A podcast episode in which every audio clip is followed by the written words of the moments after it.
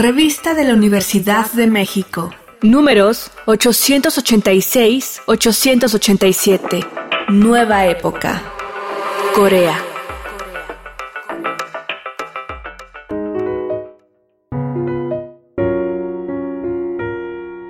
Bienvenidos al suplemento radiofónico de la revista de la Universidad de México. Yo soy Elvira Liceaga y este mes comenzamos con un nuevo tema, ya nos fuimos de vacaciones, ya descansamos, ya los dejamos con nuestros mejores programas del año pasado. Y ahora vamos a un giro bastante radical porque el tema de este mes es Corea. Y casi nunca dedicamos el tema de toda la revista a un país o a un par de países o a una constelación de naciones que se concentran en un territorio entendido como un país o un país doble. Y para empezar a entender Corea, por algún lado, contactamos a Eduardo Luciano Tadeo Hernández. Él es especialista. Y antes de empezar a hablar sobre Corea, Eduardo, te quiero dar la bienvenida y te quiero preguntar ¿Cómo es que sabes tanto de Corea? ¿Por qué sabes tanto de Corea? ¿Qué te llevó hacia esa expertise? Elvira, primero, muchísimas gracias por la invitación. Un saludo para ti y también para el auditorio. Corea, debo decir que en principio fue un accidente.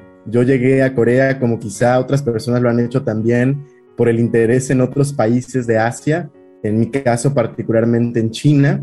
Eh, pero bueno, la vida me llevó a hacer un intercambio eh, cuando estaba en la universidad en la Universidad de Corea en Seúl y eso cambió radicalmente mi vida y me ha hecho desde entonces dedicarme a tratar de interpretar, de estudiar, de comprender lo que sucede en torno a los temas coreanos. En México sabemos bastante poco de Corea y la verdad es que lamentablemente nuestra cultura popular nos ha engañado y nos ha hecho pensar que Corea es solo ese país que genera pop coreano o que nos da series como El juego del calamar, ¿no?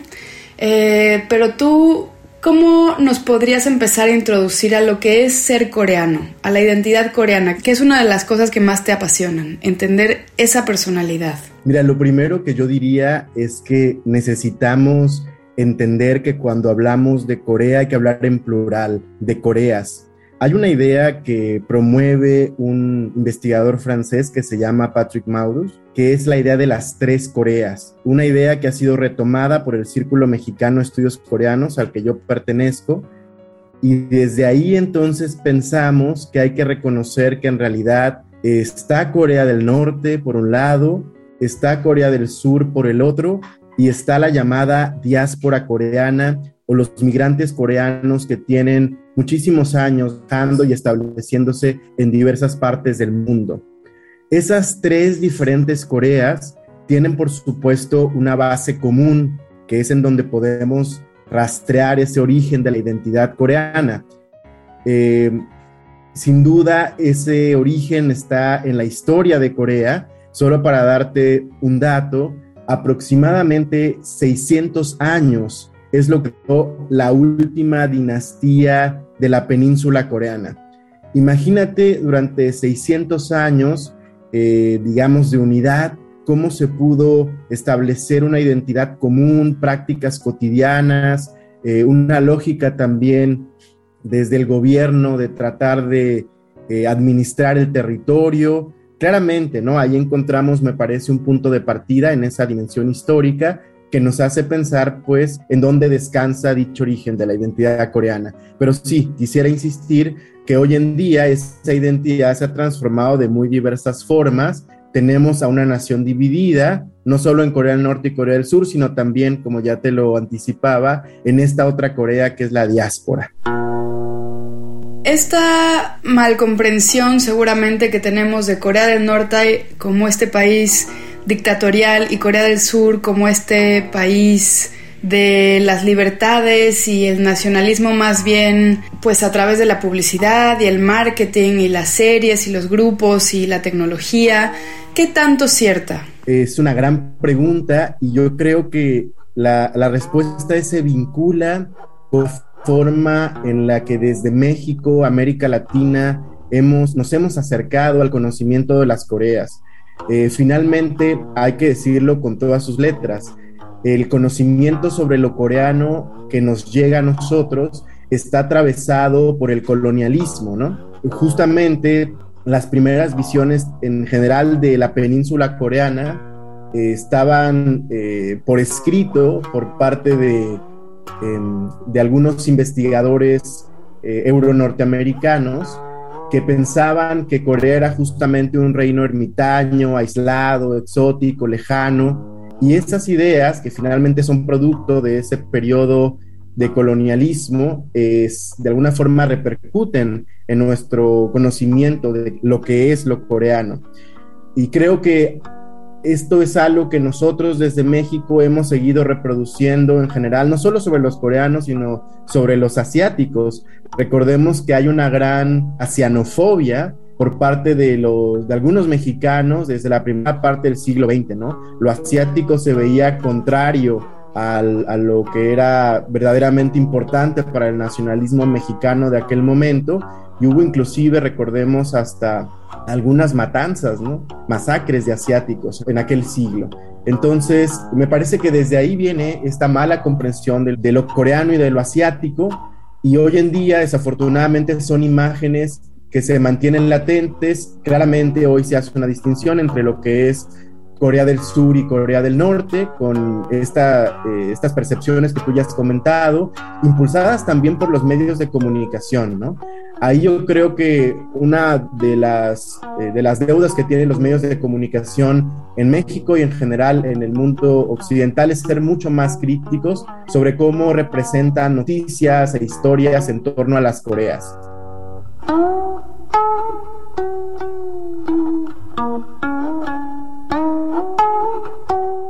quiero aprovechar tiempo para preguntarte un par de cosas, un par de características que encuentres tú muy interesante de las dos Coreas. Dado que es una nación dividida, hoy en día encontramos algunos rasgos, digamos, todavía en común y algunos rasgos que las hacen diferentes, ¿no?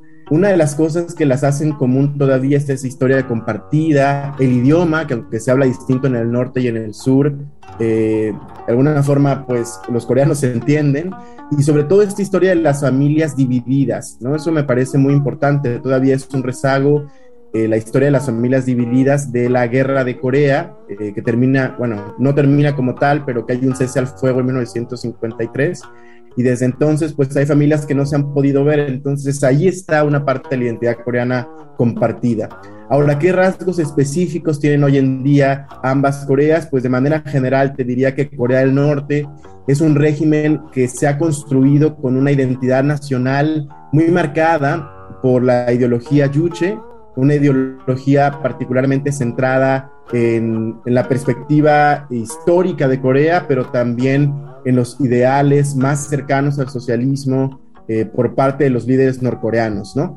Eh, un rasgo particularmente eh, importante es que ha sido solamente la dinastía Kim, una sola familia, vamos a ponerlo en esos términos, quien ha gobernado a Corea del Norte desde su fundación y hay muchos mitos asociados a esta familia que se vinculan con la identidad del régimen.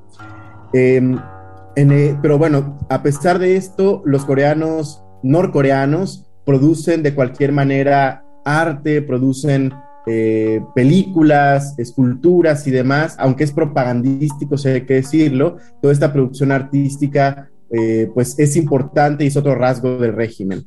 Contrario a esto, en el caso de Corea del Sur tenemos a una democracia que está ahora en consolidación, una rotación de líderes políticos, sobre todo de, de manera democrática, insisto, desde, finales de los 80. Es una sociedad mucho más plural, donde hay también una diversidad de, de libertades que se aceptan, se celebran, identidades también muy, muy actuales, muy modernas, esto que mencionabas eh, de la música, del K-pop y otros rasgos ¿no? culturales que exporta Corea del Sur, pues son parte también de una identidad coreana que ha ido adaptándose con el tiempo. Pero bueno, también Corea del Sur tiene algunos retos por delante que me parece importante mencionar, como la inclusión de ciertas minorías, que todavía pues representa esto un reto para el país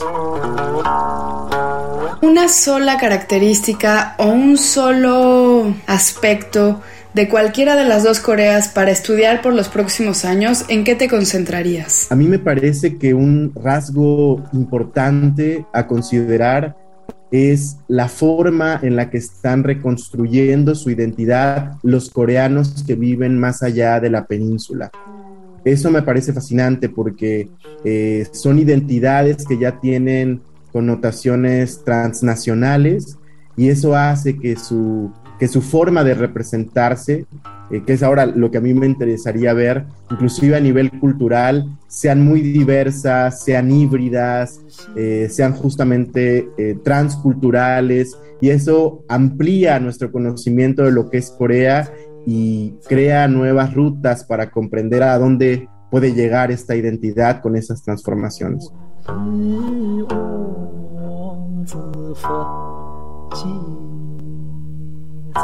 Te agradezco mucho, Eduardo. Dime una cosa, ¿dónde podemos leer tus investigaciones o tus artículos sobre Corea y cómo podemos acercarnos a estas asociaciones que estudian a Corea en la Ciudad de México o en el resto del país? Con mucho gusto. Yo tengo concentradas las investigaciones que he realizado en un espacio que se llama academy.edu. Si ahí me buscan por mi nombre, Eduardo Luciano Tadeo Hernández, pueden encontrar lo que he escrito, visitar la página de Facebook del Círculo Mexicano de Estudios Coreanos, así como la página de eh, también de Facebook de otro grupo al que pertenezco que es Euroasiáticos, que es eh, un grupo que estudia a Asia en general, a Eurasia particularmente, y yo creo que eso puede ser una primera entrada para conocer algunos rasgos de las Coreas, de Asia y para también encontrar algunas otras oportunidades de aprendizaje un poco más escolarizadas. Muchas gracias, Eduardo. Al contrario, Luira, un placer conversar contigo.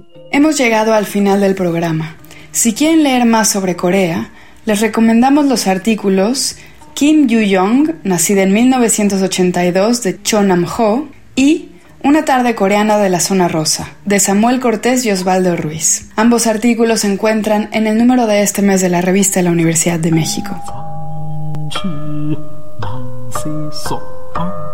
Pueden consultarla gratuitamente en www.revistadelauniversidad.mx. Y recuerden que pueden coleccionar nuestros números, escriban a suscripciones en Facebook, en Twitter y en Instagram nos encuentran como arroba revista-unam. Y sobre este programa pueden escribirnos a arroba shubidubi. Gracias a Frida Rebontulet y a Yael Weiss. Yo soy Elvis Liceaga. Este programa es una coproducción de la Revista de la Universidad de México y Radio UNAM. Consulta esta entrevista y las anteriores en radiopodcast.unam.mx.